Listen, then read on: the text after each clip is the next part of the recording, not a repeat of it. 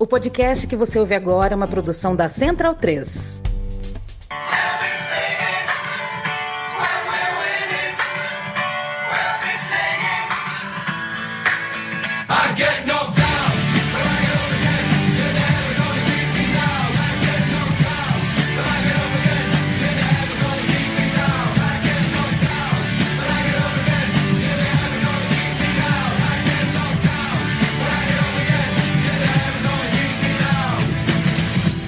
Muito bem-vindo, muito bem-vinda, amigo e amiga da Trivela e da Central 3. Boa noite, hoje é dia 22 do 11, mas eu, eu, eu não falei isso ontem. Eu tô perdidinho, não falei isso ontem, que era dia 22 do 11. Não, amor, você acha que Não, eu eu falei, né? não, ah, eu falei hoje de manhã, eu falei hoje de manhã. É que. É que É eu não tô no provável. Catar. É, eu não tô no Catar, mas eu tô meio piradinho, viu, Bruno piradinho. É, eu me chamo Leandro Amin, sou lá de Bruno Bolsonaro, Felipe Lobo, Leandro Stein e daqui a pouco um convidado direto da Argentina que está reiniciando o lap- laptop. E a gente fica na, na torcida para que na hora de reiniciar o laptop ele não apareça assim, configurando, é, atualizando, reconfigurando 1%, 3%. Eu tenho vontade de jogar o notebook longe. Sabe que uma vez, uma vez aconteceu isso comigo, quando eu estava cobrindo a Copa de 2014. Acabou o jogo, Ah, aí eu saí, do, saí da tribuna e fui pro, pra sala de imprensa, né? Meu, meu laptop tava com a bateria mó ruim, então ele desligou. Aí na hora que eu fui ligar de novo, tava lá, atualizando o Windows. Aí eu falei, ah, que legal. Aí eu tive que esperar uns 20 minutos para dar atualização.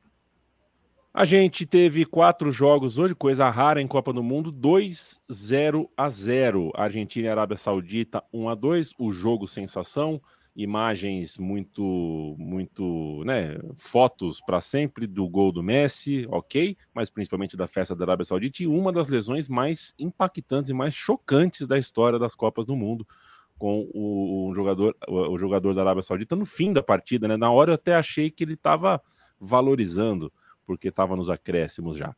México e Polônia fica ah, pela pelo embate Lewandowski versus Memochoa nos pênaltis, imagem para sempre. Dinamarca e Tunísia fica pela festa da torcida tunisiana que fez o time correr muito no primeiro tempo e aí faltou fôlego no segundo.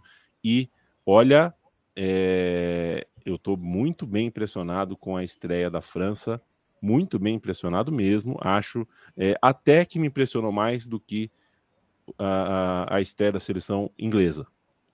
Realmente a França jogou um futebol de que a gente vai falar com mais detalhes mais para frente, mas olha, dei um passinho para trás e respeitei. Leandro Stein, antes da gente começar a falar de Copa do Mundo, Erasmo Carlos morreu hoje aos 81 anos, um cara que entre outras muitas coisas que ele fez pela arte do Brasil, pela música brasileira, é, adorava tirar uma onda, sentar na frente de uma TV e assistir um futebol. Erasmo Carlos era dos nossos. Se o Roberto Carlos, se a Vanderleia, se os outros não ligavam tanto para futebol, o Erasmo ligava, vascaíno de quatro costados. Infelizmente, foi embora na tarde desse dia 22 de novembro. É, boa noite a mim, boa noite a todos. E o Erasmo Carlos, ele gostava tanto de futebol e tanto do Vasco, que quando, assim, se chamassem ele para um compromisso em horário de jogo do Vasco, ele pedia para remarcar o compromisso.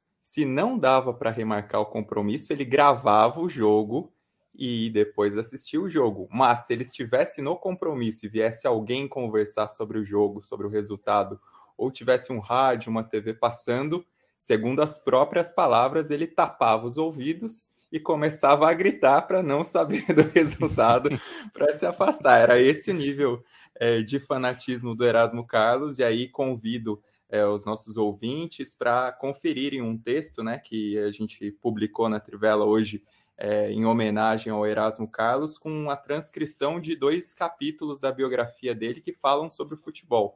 Um dos capítulos fala realmente dessa relação dele com, com o Vasco e com o esporte.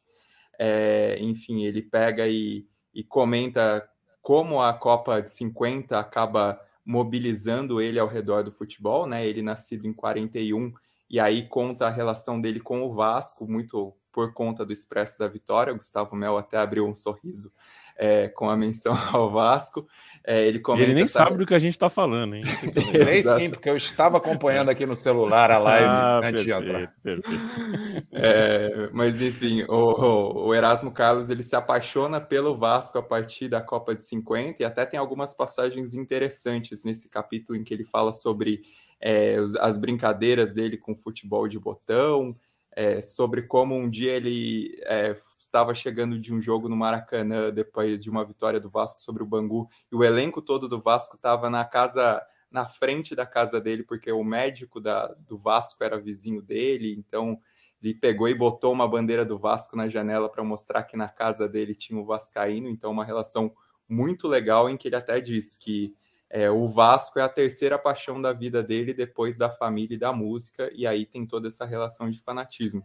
E o outro capítulo comenta um episódio em que o Erasmo Carlos foi fazer um show em Santos, quando estava começando a carreira, é, cantou uma música que mencionava o Pelé, que ele compôs, um samba, e o Pelé estava na plateia, estava na boate em que ele em que ele estava tocando, e aí teve um encontro bastante bacana com o Pelé, o Pelé elogiando a música num, num momento em que o Erasmo Carlos ainda estava começando. Então, uma relação muito bacana e um, fama, um fanatismo dele muito grande pelo Vasco, é, daqueles músicos, daqueles grandes personagens é, da música brasileira que são como a gente, são torcedores é. fanáticos.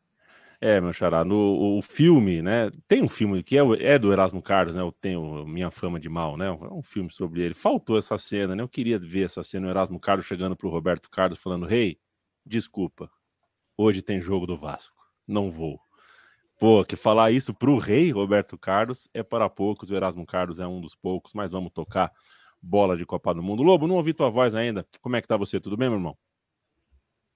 Salve, salve a mim, salve, salve todos, ao nosso Gustavo Mel, que está aqui conosco hoje para a gente dar um panorama de Argentina e um é, primeiro dia dessa maratona de quatro jogos por dia, né? Que em outras Copas era um episódio raro, é. normalmente só um dia da fase de grupos tinha quatro jogos, né? É, normalmente para acomodar ali no Brasil. Vai dormir teve, que hora, Lobo? É, ah, ontem eu fui dormir era umas 10 e meia para ver se eu para acordar direitinho, né? Então, é... sei que assim, no Brasil, por exemplo, teve um Costa do Marfim Japão às 10 da noite, que foi um pedido da TV japonesa, inclusive, né, para passar o jogo Sim. num horário razoável. Bom jogo, hein? É, porque os jogos à tarde no Brasil são é, da madrugada japonesa. Mas agora a gente vai ter aí quase uma semana de jogos, é, de quatro jogos por dia. Então vai ser mesmo uma maratona. Dá uma cansada, né? A gente estava falando aqui antes, quando tem é. dois jogos meio ruins, assim, né? Que não. É. As coisas não acontecem muito, é, é, complicado, né? Pelo menos o último fechou com chave de ouro, né? É, mas acaba sendo bom, né, Lobo? Porque tem 2 a 0 hoje, sobra mais tempo a gente falar de Argentina é, França. Não que a gente não vá falar também uh, do, dos empates é dos mexicanos, dos tunisianos e tudo mais. Gustavo Mel, ele mora na Argentina, ele vive na Argentina, ele é um Erasmo Carlinhos da vida, não faz as coisas quando tem jogo do Vasco. Ele é o moço do, do Portão 9, um ótimo canal de torcedores do Vascaíno, junto com o bravíssimo e possesso João Almirante e grande elenco. É, é um pouco torcedor do Bicho, né? Do Argentino Júnior, tem um carinho é, especial, eu é, imagino, porque o filho joga, né? O filho joga, aí o coração do pai amolece. É o seguinte, Gustavo, é claro que a gente quer ouvir sobre a temperatura aí, né? A temperatura aí, o que, que você está vendo na reação das pessoas, na temperatura uh, da TV, calçada, o que, que as pessoas estão sentindo depois uh, desse choque. A Argentina tomou uma virada e tem aquela coisa, né? Aqui no Brasil, Gustavo, muito se falou na transmissão do jogo, no pós-jogo, rede social, assim, pô, parecia que tinha o dobro de jogadores da Arábia Saudita. A Arábia Saudita correndo muito mais. E eu costumo dizer que quando a gente enxerga isso, quando parece que tem um time com mais jogadores ou mais inteiro, geralmente não é porque eles estão correndo mais, mas é porque eles estão correndo certo. E correr certo, uh, às vezes, é porque você está bem posicionado. A seleção da Argentina uh, sem o Depou jogando bem, sem um camisa 5 ali, sem, sem alguém mais perto da defesa, me parece que o time da Argentina correu errado uh, na partida, não se achou, depois não teve criatividade para mudar, mas aí sou eu falando. Quero te ouvir sobre a temperatura uh, na Argentina depois desse debacle na inauguração da Copa. Boa noite aí, Leandro, Lobo, Bonsa, está em todo mundo. É, bom, boa tarde, bom final de tarde aqui em Buenos Aires. Buenos Aires costuma anoitecer um pouquinho depois, ainda estamos aqui com uma luz do dia. É, mas, enfim, um abraço a todos, obrigado pelo convite. Estou é, aqui vivendo essa experiência né, de uma Copa do Mundo na Argentina, é a minha segunda Copa do Mundo aqui na Argentina, e acompanhando um pouco dos hermanos, né, dos, dos nossos é, amigos, é, torcedores, não só da Argentina, mas também de outros países da América Latina. Né? A gente acompanha aqui um pouco como é que vai a temperatura um pouco nos torcedores de outros países relações completamente distintas com as suas seleções, das nossas atuais, né, de maneira geral, evidente, mas de maneira bem generalizada, a nossa enfraquecida relação com a seleção brasileira é, de, são distintas aqui, né? E a Argentina tem, como a gente aí no Brasil também tem, essa coisa de parar. Acho que por toda a América Latina tem isso, de parar para ver a Copa, né, Leandro? E, e assim, de alguma forma tem gente que quer que, não... tenha aula aqui no Brasil, viu? Tem gente que quer que tenha aula. Eu fiquei sabendo, é, é, é, eu, eu já tinha visto pô. essa moça alguma outra pô. vez falando outras besteiras. Cancela a aula, pô.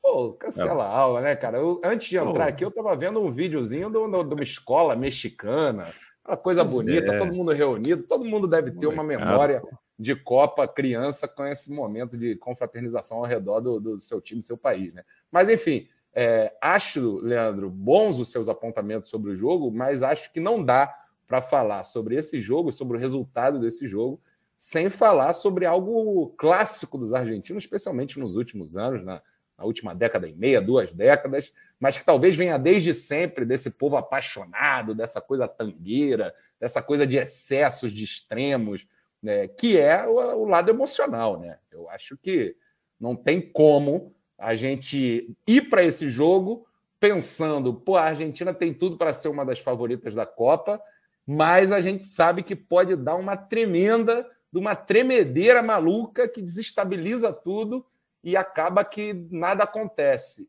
E acontecer isso, né? Não, não, não posso acreditar que é uma, uma coincidência. As coincidências nem existem, né, meu camarada? Elas, oh. elas estão ah, elas estão de alguma forma por alguma razão, né, Leandro? Eu acho que, de fato, assim, é, o que a gente via, eu não, eu não sei se é um, era um boa noite ou se eu já, já dou uma entradinha, algum. Já estou entrando aqui, mas o fato é que o que a gente via era uma Argentina que vinha com muita animação, né? O, o, o ambiente, a temperatura, a quebra do tabu com a, com a vitória da Copa América, trouxe quase que da noite para o dia, ali durante a Copa América, quase que da noite para o dia, trouxe uma sensação generalizada por todo o torcedor e por toda a crônica argentina de se se puede, né? De que sim, somos de volta um dos favoritos para essa Copa. Os argentinos estavam nessa pegada de que tinham um bom time, fizeram muito boas apresentações é, no caminho para a Copa aqui, de alguma forma avalizaram essa percepção, né? É, tinha, tem todo esse ambiente, essa, essa narrativa Messi que também é muito afeita à, maneira argentina de se viver a vida, né? É, também tangueira, apaixonada, dramática, a coisa do last dance, né? Da, do último baile do Messi também é algo que traz uma cereja a mais para essa Argentina que vem forte para a Copa e que de repente é, toma uma primeira, um primeiro batacaço desse e de alguma forma a gente não sabe como segue isso para os próximos jogos. Né? As notícias que a gente leu na sequência do jogo são muito desanimadoras para quem, porventura, tem algum tipo de simpatia com a Argentina e muito engraçadas, eu diria, para quem não tem nenhum tipo de pena com os argentinos, para quem com, com, é, conserva a rivalidade Brasil-Argentina, com a rivalidade regional de seleções, que andaram dizendo por aí que é coisa do Galvão inventada também, Leandro. Estou em completo é. desacordo com isso. Mas o fato é que a gente fica na expectativa de como vai se dar, a partir dessa, desse tropeço,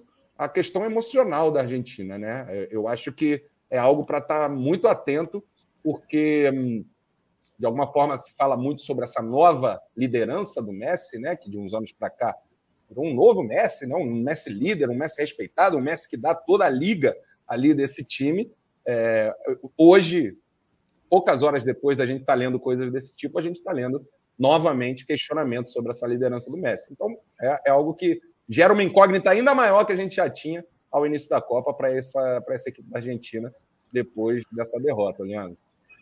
O, o Bonsa, é, hum. o, Le, o Leandro Stein é, não gosta de elogios, mas eu vou fazer, né? Porque ninguém uhum. perguntou, é, quando, o programa antes de começar a Copa, ninguém tinha perguntado para ele, não foi que ele respondeu a uma pergunta, não foi uma demanda do roteiro, ele, ele interrompeu o apresentador, que já estava terminando o programa, ele falou, não, mas peraí, peraí, eu quero falar uma coisinha, eu quero falar uma coisa. Eu falei, opa, pode falar, Stein olho na Arábia Saudita. Não vai ser essa moleza que vocês estão pensando. É um time que eu gostaria de apostar, deixar o meu registro.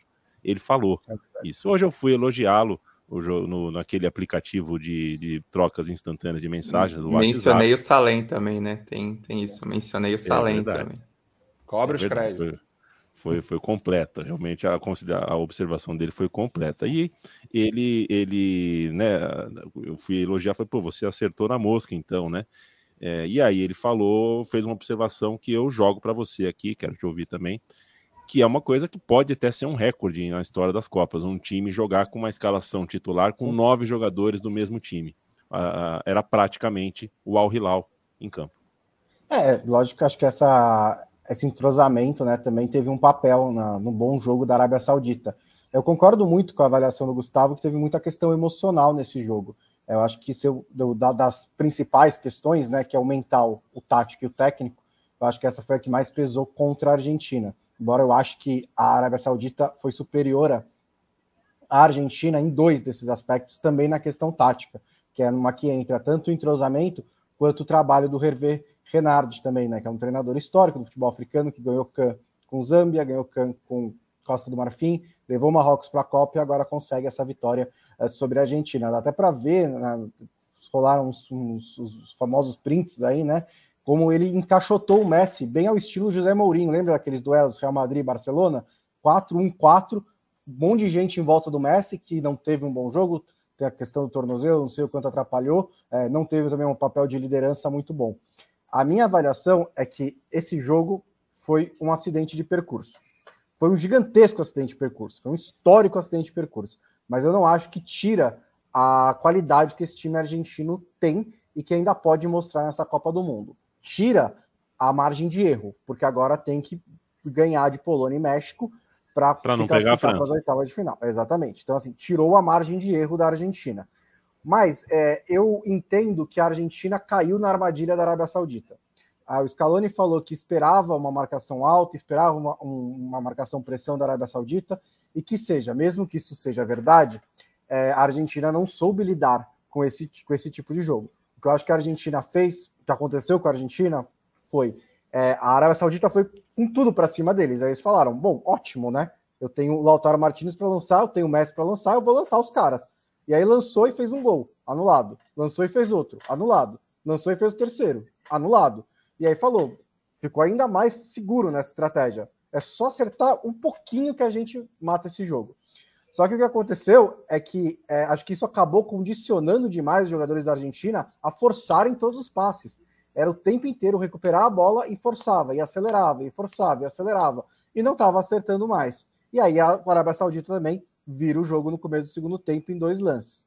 Quando você tem um time que está jogando contra você dessa maneira, é, você precisa, você pode fazer o lançamento, mas principalmente quando você é superior tecnicamente, você também pode usar toques mais curtos, fazer os caras cansarem na pressão, empurrar eles para trás e aí transformar o jogo em uma dinâmica mais ataque contra defesa, que era o que se esperava no geral, né? Que era o que se esperava de um time jogo entre a Argentina e a Arábia Saudita. A Argentina fez isso poucas vezes e quando fez, já estava atrás do placar, foi principalmente no segundo tempo, e já estava desesperada, já estava com esse emocional é, muito enfraquecido pela expectativa, pela pressão e pela surpresa de estar tá perdendo para a Arábia Saudita, um resultado histórico para a Arábia Saudita. Isso, poxa, eu não acho que, é, que é, realmente afeta a minha avaliação do time da Argentina. Eu acho que, por exemplo, o Messi já teve mais talento em torno dele, mas não teve organização. Já teve organização, mas não teve tanto talento. Eu acho que esse time do Scaloni é uma, um bom meio termo entre as duas coisas, que teve um jogo muito ruim na estreia. Terá que se recuperar. Talvez não consiga. Pode ser que faça mais jogos ruins. Mas eu ainda acredito que é um time que tem condições de chegar longe na Copa do Mundo. Talvez isso que você falou, depois do 2 a 1 é a, a linha saudita, a linha saudita já estava recuada, aí você já não tem mais aquele espaço todo, tem isso também. Mas talvez, e aí eu não sei se o Lobo está querem dar mais uma palhinha sobre esse jogo, é, é, é, essa essa essa talvez, sei lá, essa pressa da seleção argentina em, em, em matar o jogo e fazer o 2 a 0 depois de, de, ter um gol impedido, outro gol impedido, é, talvez o time argentino em campo involuntariamente estava tentando estar à altura da expectativa criada, né? É, era um time que estava em campo tentando estar à altura do, dos elogios que recebe já há algum tempo, quando em alguns momentos você, uh, né, a, a, palavra que todo mundo acha que é xingamento e na verdade pode ser elogio, né? Um pouquinho de pragmatismo, né? um pouquinho de calma, é, mas ao mesmo tempo é tentador, né, Lobo? Você tá ganhando e tá jogando muito bem contra um time que tem o histórico da Arábia Saudita, que, poxa vida, uh, por que não tentar o segundo gol, o terceiro gol, que a gente já fez, que por causa de um ombro não saiu? É, é um manejo difícil de ser feito, mas eu concordo, não tinha pensado por esse lado, não, viu, Bonsa? E, e concordo com você. A Argentina precisava pisar um pouquinho na bola. É, no, no, bom sentido, né? Pisar um pouquinho na bola, é, tocar um pouquinho mais, fazer o cronômetro andar um pouquinho e foi um time que acelerou demais e desperdiçou o seu melhor momento no jogo, né, Lobo? É, desperdiçou. A minha sensação é que o, o time estava muito tranquilo na volta para o segundo tempo, porque foi bastante superior, né, que a, que a Arábia Saudita no primeiro tempo. Assim, podia, claro que é, era uma estratégia de deixar a linha alta de impedimento e funcionou, é, mas assim, é, é, sem, é uma estratégia sempre arriscada, né? Poderia ter dado errado ali em um, em um desses eu acho que a sensação era de que o, o segundo gol sairia meio naturalmente. E o que mais eu acho que pesou, assim, pegando isso que, que o Mel falou sobre emocional, o Bons falou um pouco também, é, o que eu acho que faltou bastante é quando toma essas duas pancadas, né? Toma o, o primeiro e o segundo gol são muito é, rápidos, né? É, logo no começo do segundo tempo, os dois gols saem e faltou um pouco de reação. Faltou o que a gente vai falar da França já já, que toma um gol é, no começo do jogo e certamente passa pela cabeça dos caras, dos jogadores, o fracasso, né? É, o vexame, tudo isso vem à cabeça quando você toma um gol cedo de uma seleção que hoje, sinceramente, a Austrália é talvez uma das duas ou três piores seleções dessa Copa, se não for a pior, tá? Porque é, bem ruim mesmo. A, é, não dá nem para comparar com a Arábia Saudita, por exemplo, que se classificou com bastante tranquilidade nas, nas eliminatórias da, da Ásia. Bastante mesmo. Foi. É, passou por cima. E é, acho que o que faltou ali, a gente estava falando um pouco disso, tem um, um aspecto da liderança do Messi. É, o Messi se tornou um líder, ele é o líder dessa seleção, mas ele é um líder que lidera com os pés, né? Ele não lidera com a voz, e nem com a postura ele não tem uma postura de. É, de e, e são tipos diferentes de liderança, não acho isso um defeito. Mas faltava alguém no time, não precisava ser necessariamente ele, mas faltava alguém no time, e eu acho que sendo ele seria mais simbólico, mais importante, de chamar o time e falar: ops, vamos, vamos bater umas palmas ali. É, aquela coisa de, ó, oh, escuta, estamos no jogo, faltam, faltava muito tempo quando tomou o segundo gol. Tinha muito tempo para jogar. É, e, e, na verdade me, dê, me dá a sensação, quando você olha no Messi, e até as declarações dele depois do jogo, é, me dá uma sensação que os caras falaram: puta, meu, caramba, vamos perder esse jogo, hein? Caramba, ficaram meia hora pensando: caramba, meu, nós vamos perder esse jogo, hein? Putz, grilo, nós vamos perder mesmo. Cacilda, quem podia imaginar que nós vamos perder esse jogo, hein? Mas nós vamos perder esse jogo. Porque é, não teve aquela coisa é, para é, fazer um outro pa paralelo é, em, em 98, quando o Zidane se joga para ganhar tempo na final da Copa e o Rivaldo meio fora do jogo, o Brasil tomando uma sacolada, podia ter sido 6 a 0 aquele jogo. e o, e o Rivaldo chuta a bola para fora para o Zidane ser atendido, o Edmundo quase bate na, na cara dele. É. Nós estamos perdendo o jogo, Rivaldo. Faltou ele, assim, por pouco ele, ele não virou a mão. E com toda razão, tá? Ele, é, é, o Zidane que se exploda. Nós estamos perdendo, tá 2 a 0 para os caras. Final da Copa.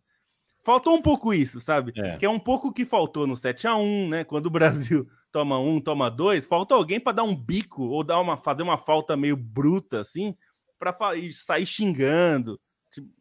Me pareceu que os argentinos aceitaram a situação. Putz, estamos perdendo e ninguém reagiu, né? Ninguém ficou. Você não viu nenhum jogador nervoso. E eu não tô dizendo nervoso no sentido de perder a cabeça, mas é assim, puto da vida mesmo. Você tá perdendo o jogo, você tem que ficar puto e falar: Ô pessoal, vamos jogar aí, pô. É, falta e um outra pouco, né? coisa, né? Precisa ter algo. Isso, claro que não é uma explicação técnica ou tática, mas precisa ter um pouco disso em alguns momentos, né? E tem o seguinte: quem entrou para fazer o abafa uh, foram Julian Álvares, 22 anos, Enzo Fernandes, 21 anos. É, o Paulo de Bala não entrou o Angel Correa não entrou. Eu acho que o Paulo de Bala sai menor do jogo de hoje, é, vai meio que para o fim da fila do elenco de vez, assim, é, deve ter uma noite ruim, assim. Já tava, né? É, já tava, mas você imagina tá a moral baleado, né? Ele acelerou é, a recuperação, né? Eu não, não sei imagina... em que condições ele foi para a Copa, né? Eu imagino que ele foi Sim. tomando umas injeções para essa Copa aí, porque ele Sim, não. mas se o, se o Raul Jimenez entrou no México, é, um jogo desse não entrar o de bala é meio que a comunicação técnico-jogador uh, deixa muito claro que o cara, né? Porque de repente era um jogo um, cara um pouquinho mais né? rodado. E tinha uma é, morreu com. É. Aí, é, tinha que ter. Aí, é, assim, acho que tem um questionamento também sobre o próprio elenco da Argentina, né? De ter algum tipo de atacante mais rompedor ali. O, o mais rompedor, em teoria, seria o Lautaro, mas não estava numa, numa boa partida, não tinha um jogador dessa característica, tanto que nos comentários internos eu falei, estou esperando a hora que o Otamendi vai ficar enfiado na área, é. feito um centroavante, porque era o que faltava ali para romper, né? E só para a gente não ficar falando só de Argentina, porque acho que tem muitos méritos da Arábia Saudita também nesse resultado. É, além da questão de ser um time bem treinado, uma coisa que me impressionou foi é, a maneira como a equipe se apegou a, ao plano de jogo, né? Porque o primeiro tempo é, tinha tudo para ter alguns baques na Arábia Saudita. Primeiro, no começo da Argentina, né? Teve uma chance de gol logo de início, depois o pênalti que, sinceramente, eu não marcaria esses pênaltis de, de agarrão que estão sendo marcados em Copa do Mundo, mas enfim, a arbitragem marcou. E o time depois partiu para cima, estava tomando bola nas costas e deu sorte nesses impedimentos mínimos, né? Alguma, até alguns lances um pouco mais de desatenção de jogadores que estavam parados, mas se safaram e o time não largou essa, essa atitude. E aí, quando a Argentina baqueou com o primeiro gol, né, que foi numa transição rápida, numa roubada de bola, o gol de empate da Arábia Saudita, o time arreganhou os dentes e foi para cima, conseguiu aproveitar esse momento ruim da Argentina. Pesa ter um talento como o Salem, né, que, enfim, já já tinha sido comentado, é um jogador de, de, desequilíbrio, né? Um jogador que no Al Hilal, mesmo com muitos estrangeiros ao lado, ele desequilibra com constância e o time teve, depois de, de tomar o, o gol, essa, é, de, de fazer o segundo gol, de virar o jogo, teve essa concentração, né? Uma concentração muito grande para manter a compactação, para segurar essa, esse esboço mambembe de abafa da Argentina que não deu certo. Eu achei que o, o Altenbach na, na defesa jogou muita bola, foi muito bem para conseguir afastar esses perigos da, da Argentina. O Feras também teve um lance ali que ele foi desarmar na lateral, o cara é um ponta, foi desarmar na linha de fundo, fez uma partidaça também, é um jogador que foi meio improvisado ali, porque o, o titular da posição é, acabou cortado de última hora por um, um problema de doping, e a Arábia Saudita tem essa consistência. Eu só fico um pouco preocupado pensando na sequência da competição, porque perdeu um dos principais jogadores, um dos principais jogadores, né? O Al-Sharani, que tomou a pancada na cabeça. É, ele teve uma fratura na mandíbula, precisou ser enviado às pressas à Alemanha para fazer uma cirurgia porque estava com uma hemorragia interna no rosto, teve outras pequenas fraturas no rosto e, e é o lateral esquerdo é uma das principais peças ofensivas, né? Por essa subida ao ataque, por essa combinação que ele tem com o Salem pelo lado esquerdo, então acaba perdendo um, um, jogador importante também a Arábia Saudita. E só sobre essa questão do entrosamento do, do Al Hilal em si é interessante, porque no clube, muito, assim, eles não jogam necessariamente os nove titulares juntos, porque por conta dos estrangeiros, próprio goleiro, a reserva, né? Então é um entrosamento também é, que existe esse entendimento, mas não que necessariamente eles é, seja o time base do Al Hilal. E aí é, é, interessante também pensar na maneira como a Arábia Saudita evoluiu de 2018 para 2022, com ideias diferentes de como dar a tarimba para o time, né? Porque em 2018, às vésperas da Copa, a Arábia Saudita tinha uma parceria com La Liga e vários jogadores foram encaixados nos, nos clubes espanhóis, né? O, o que fez o primeiro gol, foi para a Espanha, o Almalad, que foi cortado, foi para a Espanha, o, o Salem foi, foi para a Espanha, por exemplo, jogou no Villarreal, só jogou 30 minutos da última rodada contra o Real Madrid, foi bem, mas não, não foi uma experiência aproveitável. E aí, pós 2018, o que a Arábia Saudita fez? Contratou, derramou dinheiro, contratou muito estrangeiro, e no fim, esse intercâmbio com os jogadores estrangeiros, principalmente pelo que se nota no Al Hilal, acabou fazendo bem para esses jogadores, né? O próprio Salem Al Dalsari, ele amadureceu bastante, se tornou mais decisivo e se tornou destaque mesmo ao lado de, de jogadores rodados, de um Giovinco da vinda, de, de um Giovinco da vida, de um Gomi. Então, esse intercâmbio que, que a Arábia Saudita acabou pro, é, realizando para fortalecer essa liga e também para fazer o, seu sport washing ali no, no Oriente Médio beneficiou a seleção nesse ciclo, também com a escolha de um baita de um treinador, um treinador experiente, que teve calma para conduzir o projeto, né? Que não é muito o padrão da Arábia Saudita, que muitas vezes preferia contratar treinadores medalhões para sua seleção. Isso aconteceu em 2018 com o Pizzi chegando em cima, em cima da hora, tentando aplicar um, um estilo de jogo de posse de bola que não se encaixou nada o Hervé Renard entendeu muito melhor o, o, o, time que tinha nas mãos, o elenco que tinha nas mãos, aproveitou melhor esses jogadores e se notou ao longo do ciclo e se nota agora também com, com essa vitória sobre a Argentina. Perfeito. Quero mandar um abraço para o Fernando Pessoa, que não é aquele, né? Que lembra que gente que só tem a Espanha também perdeu na estreia em 2010. É verdade, não dá para desprezar esse argentino, como o Bonsa falou, foi um acidente. A Argentina percurso. perdeu em 90 e foi para a final. Exato. É, ainda que vale dizer que a Suíça é mais qualificada tecnicamente que a Arábia Saudita e que a Espanha jogou bem contra a Suíça. É, foi ali é foi um acidente de percurso ainda mais, é, né, um gol contra, uma coisa ali muito mais fortuita. É, a Espanha não fez o segundo tempo que a Argentina fez hoje. Né? Então aquele jogo foi ainda mais incompreensível. Assim. O Giovanni Lima Montenegro manda um cafezaço para a gente, eu te agradeço demais, não só por isso, Giovanni, mas porque eu vejo que você está sempre conosco. Obrigado demais pela companhia. Um abraço também para Augusto, que nos paga um café, e bastante gente conosco aqui. Francisco Mairim, que escreve Coé, meus chapa.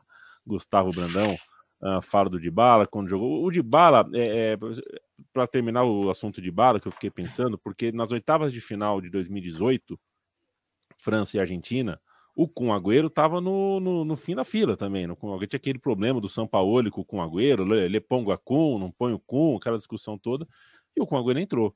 Na hora que o, que o caldo entornou, que a França virou, entrou o Kun. Acho que ele tinha que ter entrado de bala. O fato dele não entrar, eu, eu achei que, enfim. É, é, só, assim, só... acho que vale, só, só, acho que vale reforçar que ele chegou baleado para a Copa do Mundo, porque se fosse talvez Perfeito. o terceiro jogo da fase de grupos, ele talvez tivesse mais condições. Perfeito. E Tiago Iannone, um abraço. Gabriel Abel, valeu. Amanhã ele escuta a gente, mas deixou um cafezinho para nós. Valeu, Gustavo. Uh, José Roberto Leite Júnior está aqui com a gente. O Paulo. O Eran teria espaço nessa Arábia Saudita? Gustavo Mel vai responder, sim ou não? Como, perdão, o Irã? Al ou Irã teria espaço nessa Arábia Saudita? Se vira, cara. Se vira. Pô, mal, tá maluco? Vou saber quem. Não sei nem quem é o Al Irã. Quer me derrubar, Leandro e a mim? Porra. O Airan do Vasco, mas é o cara do gol da Copa de 94 lá, mas ó, não cabia ah, no Vasco, viu, Gustavo? Claro. Não cabia no Vasco. Ele fez aquele puta gol contra a Bélgica, mas é, ele no Rio de Janeiro Ele, o Pelé das ele... Arábias é deles que a gente está falando? Exatamente, o Pelé das Arábias. Ah, esse eu conheço, esse eu conheço. Ele ia se Foi perder preso. na vida, na vida noturna do Rio, né? Na Exato. Lapa não, não ia dar muito certo. Exato. Ele, ele conseguiu ser preso por embriaguez na Arábia Saudita, né? Então você imagina. Uh, tô, tô, tô, brincando, faz o que quiser. O Airan, que inclusive. É mais fácil tem... ser preso por embriaguez na Arábia Saudita do que em outros lugares também, né? Perfeito. é um dos poucos lugares é. onde você pode ser preso Não por isso. fazer muita coisa. É, aliás, tem uns torcedores que têm aparecido na TV aí que eu não sei onde é que eles estão achando a, a, a marvada, né? Mas tem uma galera que tá calibrada. Gladson Rafael, ah, um abraço você. Bêbado que é bêbado sempre acha um jeito, né? Não tem jeito. Sócio que é sócio ganha sempre. Juliano Máximo, um abraço. Felipe PlayStation, hein? Puta merda, Felipe PlayStation. A família PlayStation, um abraço para toda a sua família, toda a família PlayStation. É, lembro que o Messi perdeu a bola, né? É, é, no lance do primeiro gol. É, é, sempre um prazer ter todos vocês aqui. Vamos falar um pouquinho da seleção francesa, que já temos mais de meia hora de programa. Por que, que eu disse no começo dessa nossa edição, desse nosso papo que me impressionou, né?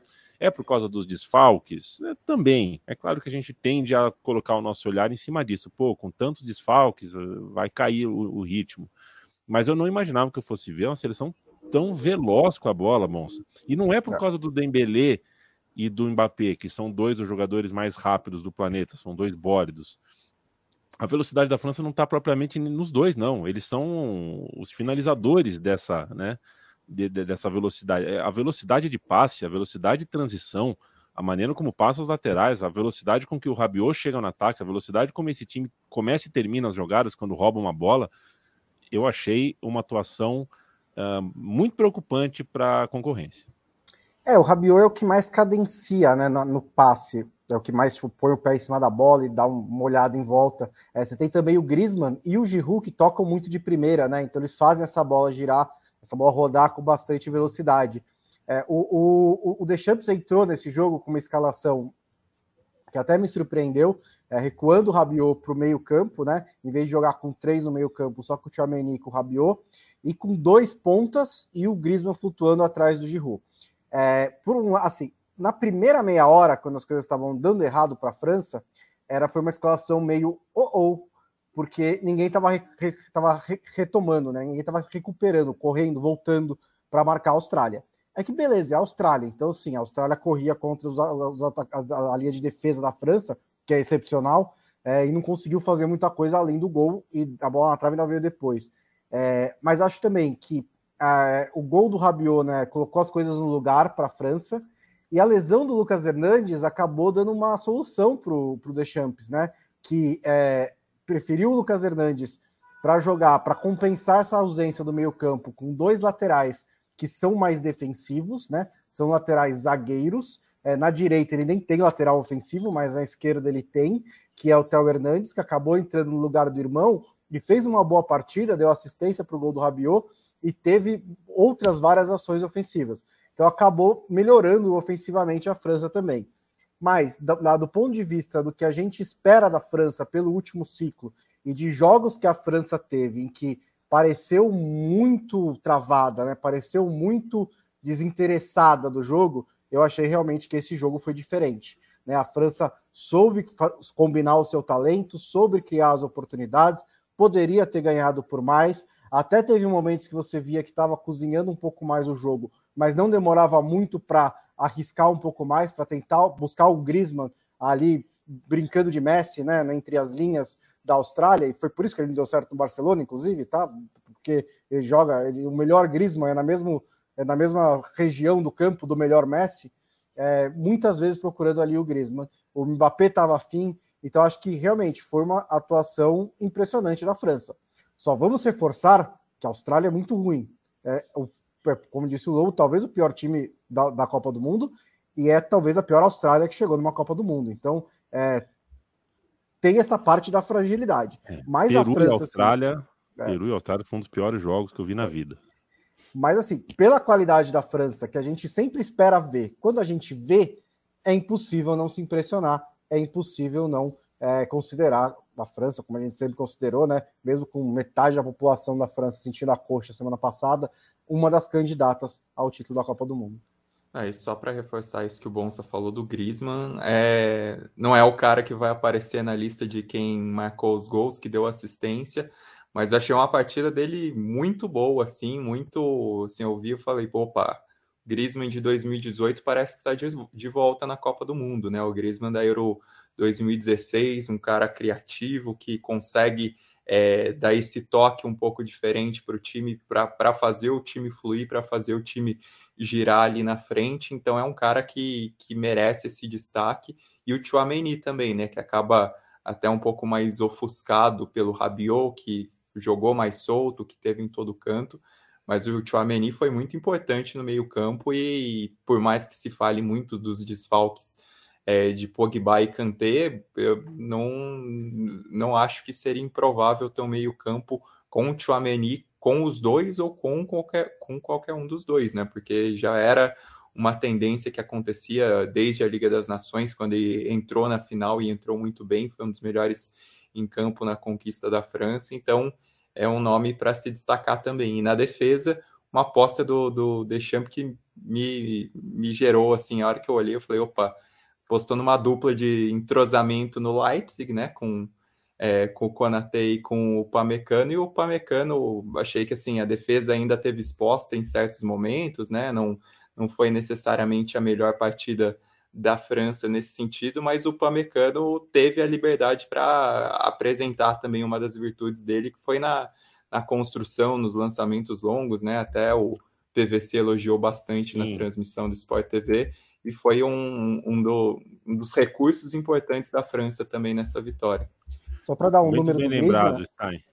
ele É, deu... o- Opa, termina primeiro, por favor. Não, muito bem lembrado que eh, tem que dizer que a gente vê um monte de time que tenta se propor a fazer certas coisas, porque o futebol hoje pede isso, eh, e algumas seleções sofrem, né? Quando você vê a dupla de zaga da França, é outro ponto. Como, como corta a linha com passe bom, como dá passe bom, como lança bem. Muito bem os dois zagueiros da França também. É só para dar o número do Griezmann, que ele falou que o, o Steph falou que ele não deu gol nem assistência, aí é verdade, mas ele deu seis passes para finalização no jogo, que é tipo um número muito alto, né, para um jogador, para um armador. Não, os passes não terminaram em gol, né, mas ele criou muitas oportunidades para a seleção francesa. É, aliás, uma delas, um lance do Mbappé, que o Mbappé quis meter um voleio lá, que era só meter uma chapinha assim que ele me- entrava com a bola e tudo, né? O- Só cumprimentar, né? Só cumprimentar, assim. Se fosse o cano, fazia, mas é, Aliás, o que teve de se fosse o cano hoje nas É, redes sociais é teve isso, brincadeira. Nosso- nossos amigos tricolores estavam endiabrados ali falando sobre Germán Cano. é, é verdade, é verdade. Não que ele ajudasse naquele, no que o Stein falou de ser um tanque ali, né? Não, ele não é esse tipo de jogador, mas, né? E eu fiquei é, é, falando da França, né? Acho que é, primeiro o Chouameni dominante no meio, né? É algo, é, não é nenhuma novidade ele jogar como ele jogou, dominando espaço. Ele substituiu o Casemiro sem ninguém sentir, o que é muito difícil, né?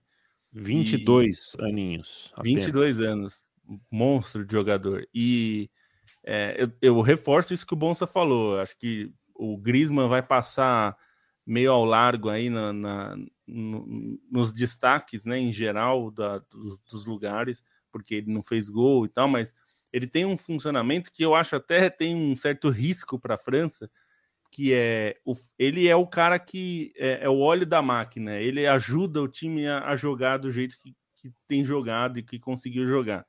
E ele ajudou ali a fazer o funcionamento é, ficar mais afiado, assim. E não tem nenhum outro jogador no elenco com essa característica. Sem ele, por qualquer razão, é, teria que mudar o time, né? Tem que mudar o estilo do time. Não tem quem faça essa função no elenco e, e, evidentemente por um por um por uma escolha do, do Deschamps, né? Então acho que é claro dá para substituir, não é um jogador insubstituível, não é isso, mas é que é, pela característica dele e que o Deschamps arma o time com ele, é, que é bem diferente de como ele joga no Atlético normalmente, né? Ele tem jogado nessa função meio de é, o, o 10 do time, né? Voltando ali para armar e tudo mais.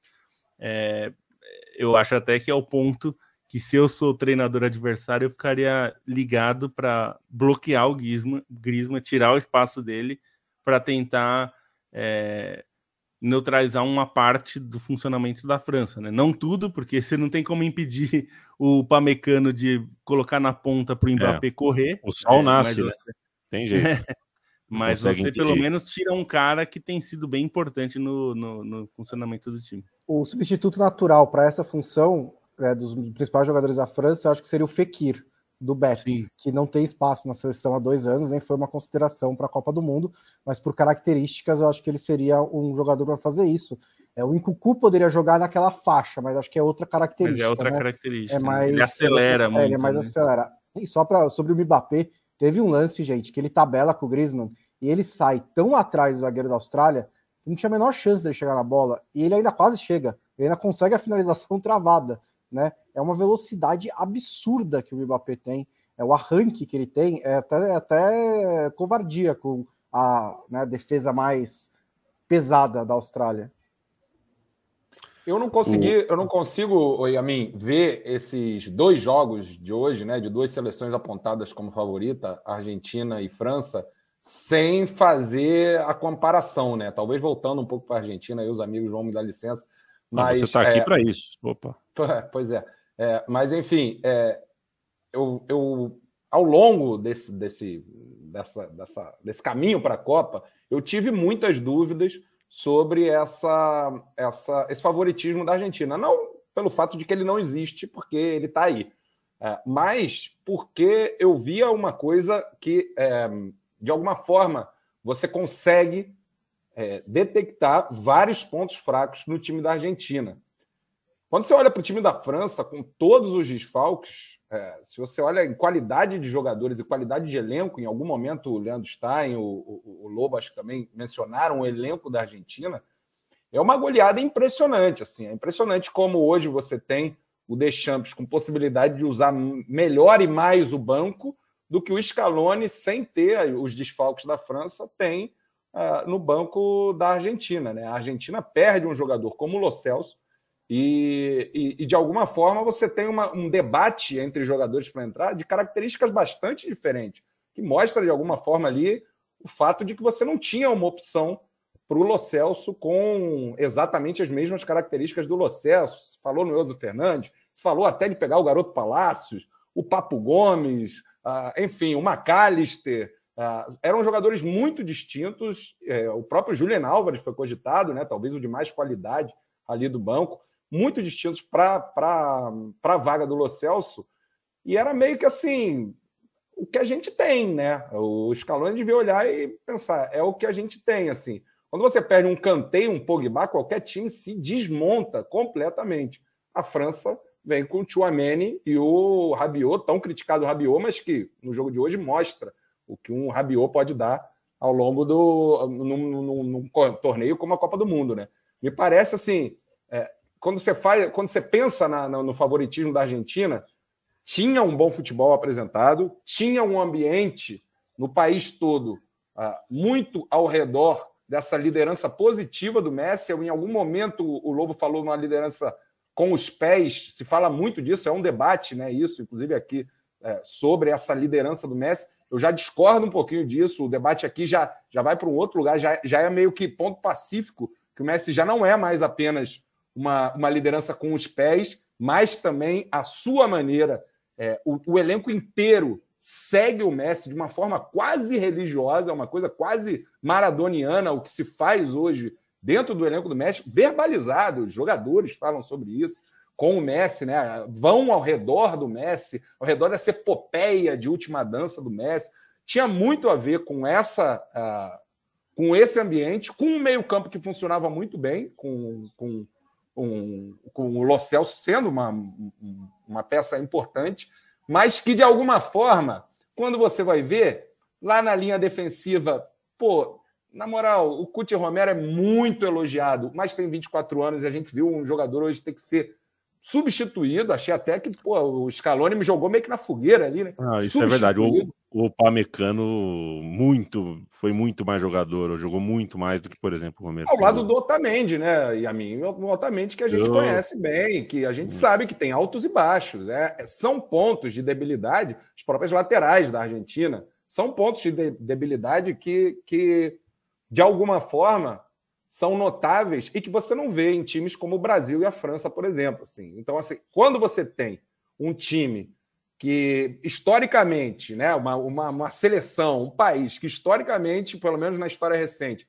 tem ah, perdido assim o tino para ser decisivo em grandes competições, como é o caso da Argentina, que já tem uma, uma certa fama, podemos dizer assim, é, de quando vem favorita não dá certo, é, acaba dando uma tremida, enfim, essas coisas do futebol que a gente sabe que estão longe de ser conversa fiada de bar, essas coisas que funcionam mesmo, o vestiário, a confiança e tal. A gente vê o Messi hoje dizendo o vestiário estava morto.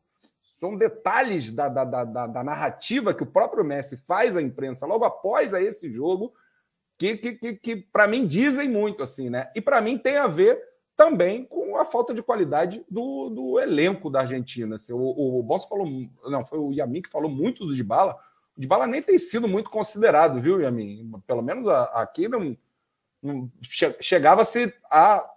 Era uma, um debate se ele ia ou não para a Copa, até por causa da lesão, mas não só por isso.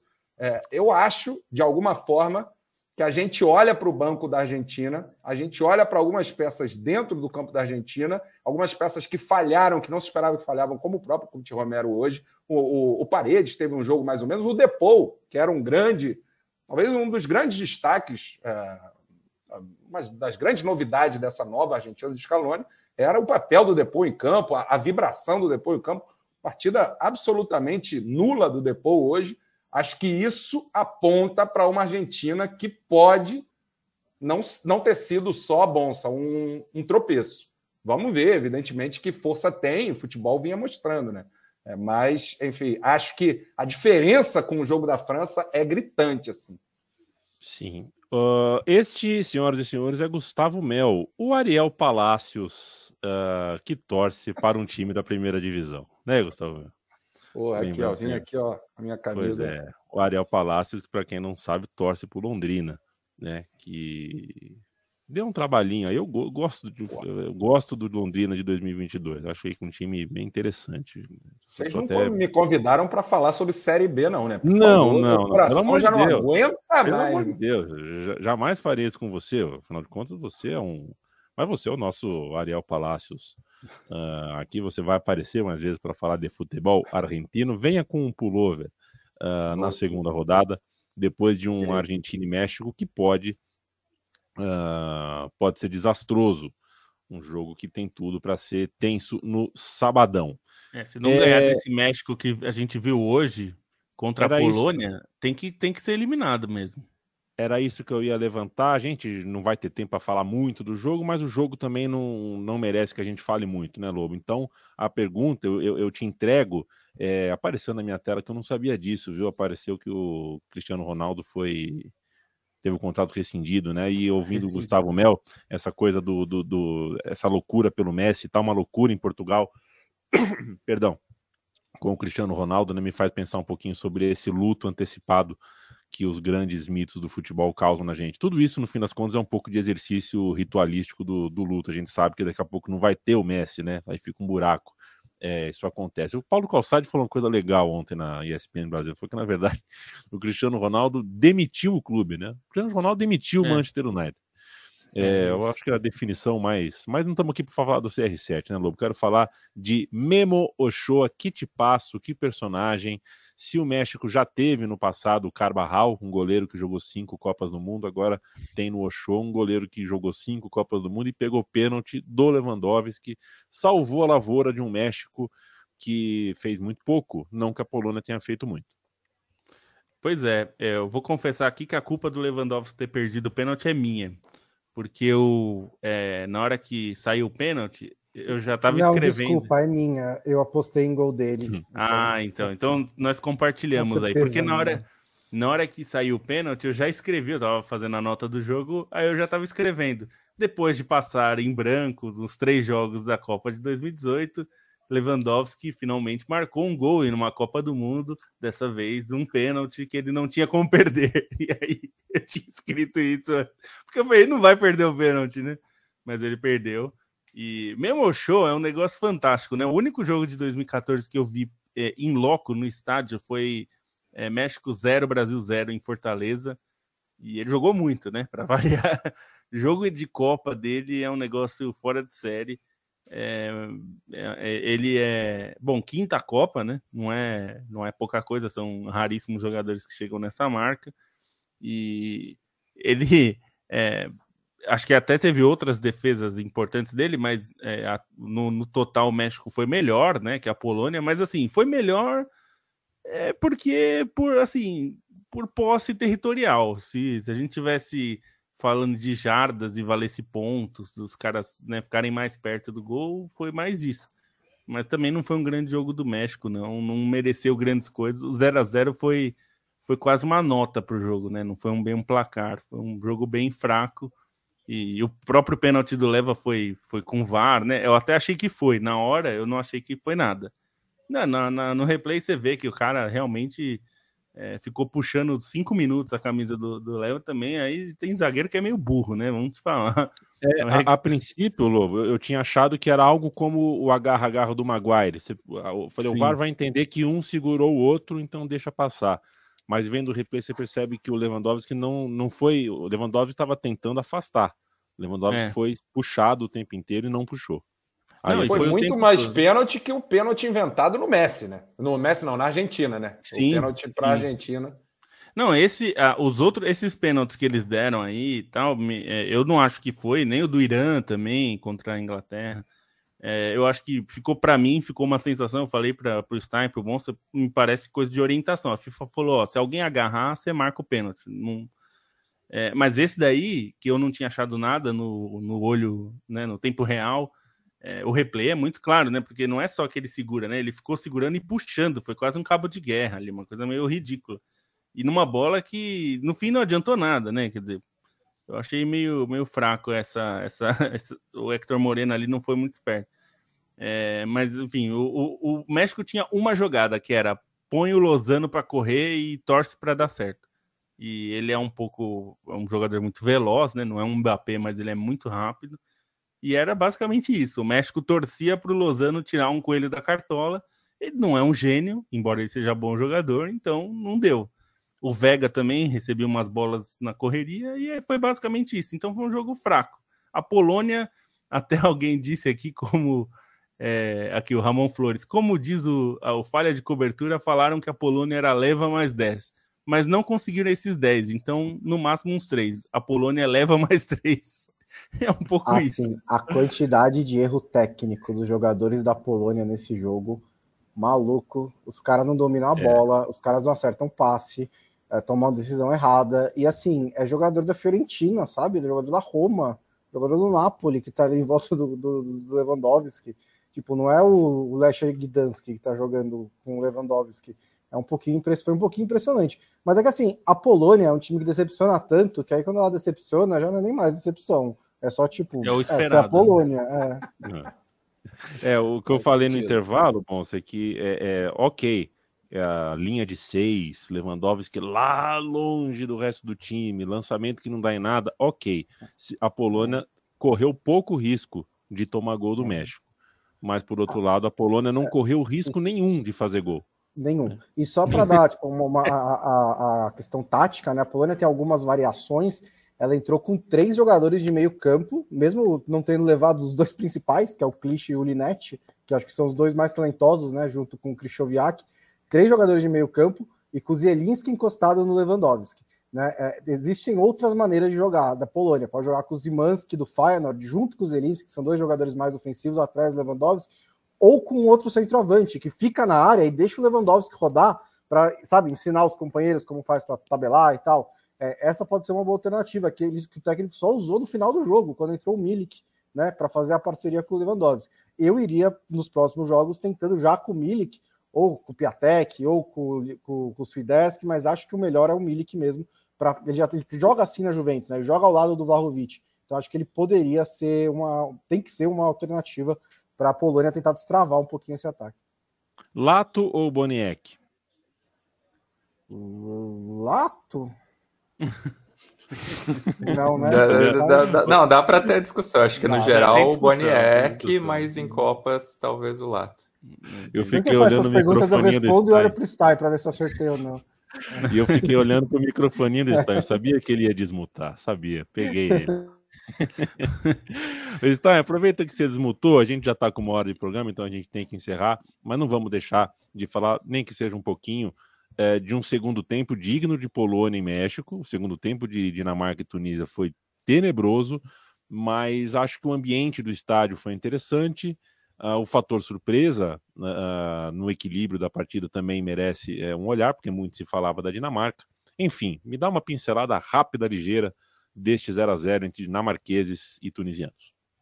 É, um ponto muito interessante de se observavam se as torcidas árabes, né, e as torcidas do norte da África em si, que são famosas, as torcidas, as torcidas tunisianas nem são necessariamente as mais famosas, mas fizeram uma grande diferença no ambiente do estádio e pareceram até dar um pouco de sabor numa seleção da Tunísia, que geralmente é insossa em Copas do Mundo, né? Foi um time é, que me surpreendeu pelo nível de organização, pelo nível de intensidade. Geralmente a Tunísia é mais pragmática, né? Mas conseguiu é, fazer um jogo pragmático, mas com um escape, né? Um jogo intenso para travar a Dinamarca. A Dinamarca ficou devendo, tentou ali mudar. Um dos pontos fortes da Dinamarca é que, é, pelos jogadores que tem no elenco, e é um elenco relativamente homogêneo, é, ela consegue trocar peças e, e, mudar o estilo de jogo, né? Isso aconteceu ao longo da partida, é, desde o primeiro tempo, já pensando na entrada do, do Dansgaard por ocasião, né? Quando o Delaney machucou mas o time acabou tentando ali mudar suas peças, mudar a característica de jogo, é, mudar a própria formação tática, e a Tunísia travou bem. Eu gostei muito da dupla de meio-campo da Tunísia, fez um bom papel é, o Laidouni e o Shkiri, né, que é, que é mais experiente. E aí, um, um, nome da Tunísia que, que vale também uma menção, até por uma atenção, é o Msakni, né?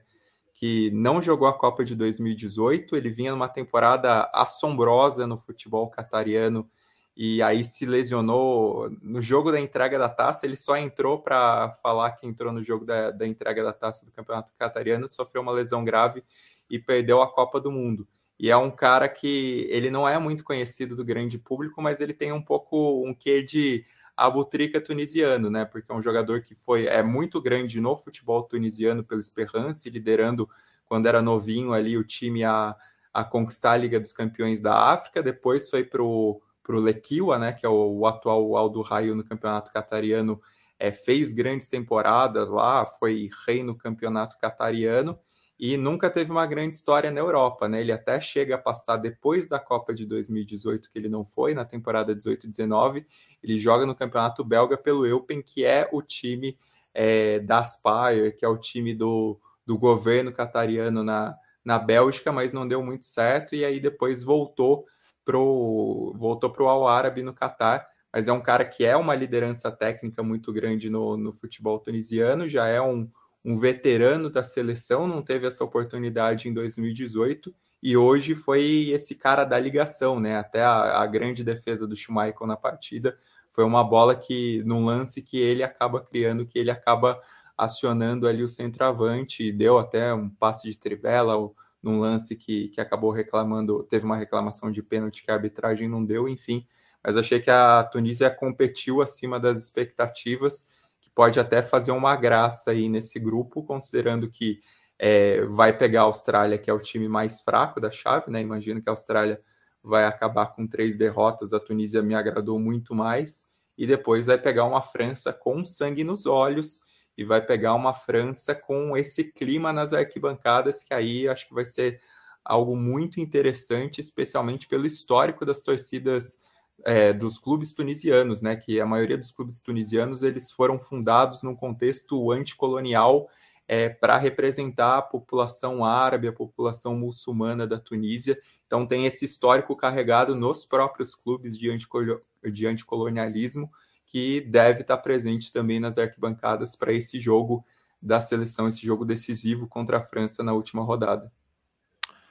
Ficaremos de olho, Sandstein, no bolão único que eu participo, um bolão de seis pessoas, chamado Setor 3 da Marquês de Sapucaí, que é feito né, o pessoal que assiste carnaval tal. É, ninguém apostou na Croácia, hein? Quer dizer, uma pessoa apostou na Croácia, cinco não você ter uma ideia de como a gente está na expectativa por essa seleção marroquina. Vamos ver no que vai dar. A gente volta amanhã, 7 horas ao vivo, em formato de livecast e também uh, um pouquinho depois, 8h30, 8h40, 9 horas, vai, no máximo, tá no seu tocador preferido de podcast. O podcast diário da Trivela vai até uh, o final desta competição, deste torneio entre seleções que muito nos agrada. Se você uh, quer e pode ajudar o, o, a redação ou o estúdio, apoia.se barra central 3, apoia.se barra Trivela. Visite nossa cozinha, trivela.com.br, central3.com.br, textos todo dia na Trivela, podcasts todo dia na Central 3 e em trivela.com.br barra loja você compra itens, artigos, coisas com o selo da Trivela. É sempre um prazer estar com vocês. É, a gente faz a lembrança também de que, mais do que o apoio, é, o boca a boca é importante. A gente está em período de Copa do Mundo. Se você está curtindo aqui, nos ouvir ao vivo, faz parte de um grupo de WhatsApp, tem um grupo de amigos tudo mais. Uh, sugere, sugere. O podcast ainda vive muito do boca a boca. Beijo, Gustavo Mel. Beijo, beijo, Yamin. Beijo. Yamin está. O maceioense Yamin está moreno, está muito é, bronzeado. É. Um novo Leandro Yamin aí, com muito, muito saudável. Tá me lembrando até o, o Aécio. O, o Aécio, não, como é que é? O, o ACM. O, o ACM Neto. Brincadeira à parte, é. um abraço aí, Leandro Yamin, um abraço, Lobo. Está em Bonsa, um abraço, obrigado.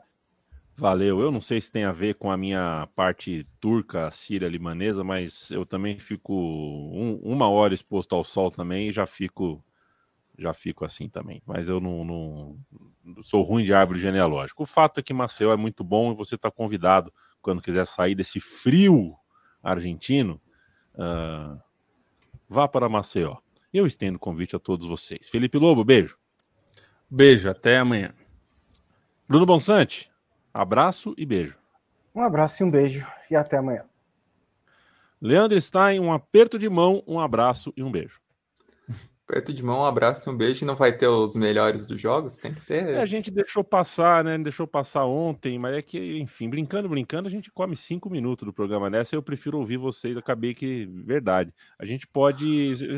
Fala você, seus melhores em campo hoje. Vamos lá. Tá, eu vou falar Ochoa, porque não tem muita opção. Ochoa. Laiduni. Ok. Vou ser usado e botar o Grisman. Não é ousadia nenhuma. E vou botar o cano, o cano que jogou, o cano árabe. O cano que jogou. o cano que jogou, Pô, perfeito. E tem o Upa Mecano, que jogou muita bola, eu repito, em si, jogou muita bola.